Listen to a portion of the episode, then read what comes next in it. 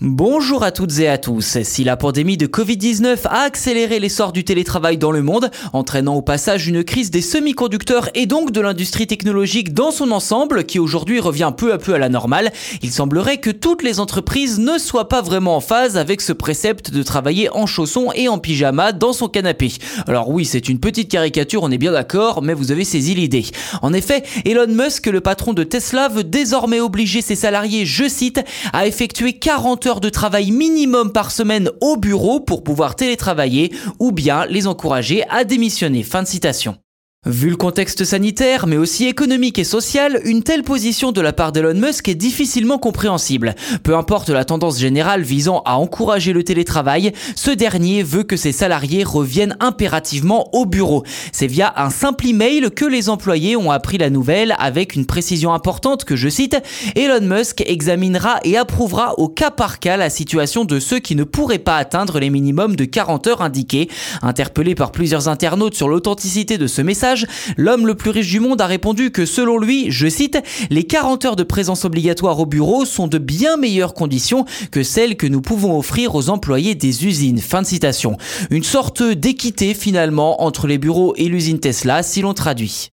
Quelques jours plus tard, Elon Musk a envoyé un second email pour justifier sa décision et met en avant la culture d'excellence de l'entreprise. Il explique, je cite, que plus vous progressez dans l'entreprise, plus votre présence doit être visible. Il y a bien sûr des entreprises qui n'exigent pas cela, mais je peux vous assurer qu'elles n'ont pas le même niveau d'exigence que nous. Fin de citation. Et parmi les GAFAM, Google a également choisi de faire revenir ses employés au bureau, expliquant que cela avait un impact positif sur la compétitivité d'une entreprise. Selon le géant américain, les échanges physiques entre collègues sont indispensables pour bien faire fonctionner une société. L'entreprise a même menacé les télétravailleurs de voir leur salaire baisser. Twitter, de son côté, a opté pour un modèle hybride, laissant le choix aux salariés de travailler soit au bureau depuis leur réouverture, soit de continuer à travailler depuis chez eux. Reste à savoir comment cette histoire évoluera du côté de Tesla, surtout qu'Elon Musk prévoirait de réduire les effectifs de l'entreprise de 10% à cause, je cite, d'un très mauvais pressentiment sur la situation économique.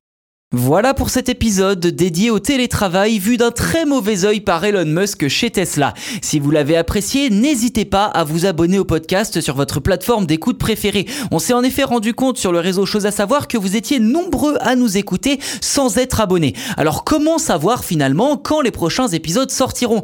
Eh bien justement en vous abonnant au podcast, c'est gratuit et on vous encourage fortement à le faire car des épisodes, eh bien il y en a tous les jours du dimanche au jeudi. Alors surtout pas si vous voulez être informé de la sortie des futurs numéros, ça se téléchargera normalement automatiquement dans votre playlist et surtout, eh bien ça nous aidera à développer le podcast. Merci beaucoup pour votre fidélité et je vous dis à demain.